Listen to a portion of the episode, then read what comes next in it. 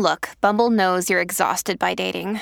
All the must not take yourself too seriously and 6 1 since that matters. And what do I even say other than hey? well, that's why they're introducing an all new Bumble with exciting features to make compatibility easier, starting the chat better, and dating safer. They've changed, so you don't have to. Download the new Bumble now.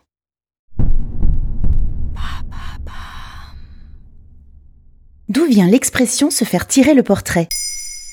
Merci d'avoir posé la question. D'après le petit Robert, l'expression se faire tirer le portrait signifie de nos jours le fait d'être photographié ou dessiné par quelqu'un. On a toujours aimé cela être représenté. Ce n'est pas nouveau, les rois se faisaient volontiers tirer le portrait par des artistes de renom comme en témoignent les nombreux tableaux représentant Louis XIV, Henri VIII ou Napoléon Bonaparte. Selon le quotidien britannique Evening Standard, nous prenons en moyenne 450 selfies par an. Quelle est l'origine de cette expression? L'expression vient de la conjonction des termes tirer et portrait. Au Moyen Âge, le verbe tirer s'employait pour désigner le fait de dessiner. On tirait des traits. Le mot portrait vient quant à lui du verbe portraire, qui signifiait dessiner et tout particulièrement la partie haute du corps, dont le visage. Tirer le portrait constituait donc un pléonasme, comme au jour d'aujourd'hui, avant que l'apparition de la photographie au XIXe siècle ne fasse entrer cette expression dans le langage courant. C'est en effet au Moyen Âge qu'apparaît le papier pour réaliser des portraits à l'aide de mines fabriquées à partir d'un alliage de plomb et d'étain. Le papier devient le support courant pour les dessins et les écritures. Les portraits ne sont pas encore réalistes à cette époque, ils répondent à l'image de l'homme telle qu'elle est décrite dans les histoires religieuses, lui conférant ainsi un sens plus élevé. Le portrait, vaste terrain d'expérimentation artistique, est un genre au code changeant au fil du temps, très représentatif des époques. Et quels sont les portraits les plus célèbres de l'histoire? Number one, la Joconde, de Léonard de Vinci qui date de 1503. C'est l'objet d'art le plus visité au monde. Ensuite, La jeune fille à la perle de Johannes Vermeer, datée de 1665, représente l'une des filles du peintre.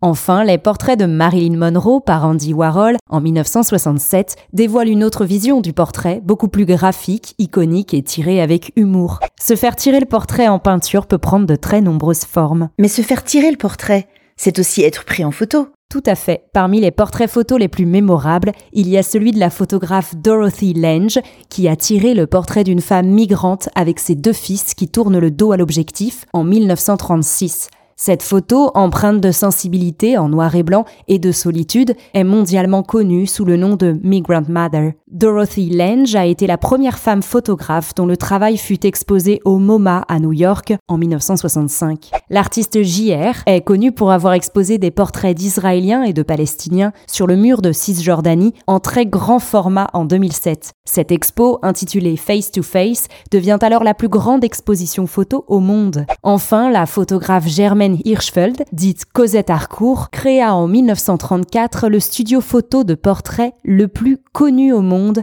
le studio Harcourt. Les portraitistes du studio de l'époque s'inspirent du cinéma expressionniste allemand, du travail du directeur de la photographie français Henri Alcan et du photographe de plateau Raymond Voinquel pour sublimer les vedettes de cinéma et les personnalités. Leurs photographies mythiques en noir et blanc, au tirage en 24 x 30 cm, sont reconnaissables entre toutes par leur style et leur mise en lumière au clair-obscur prononcé. Edith Piaf, Jean Dujardin ou encore Zinedine Zidane s'y sont fait tirer le portrait.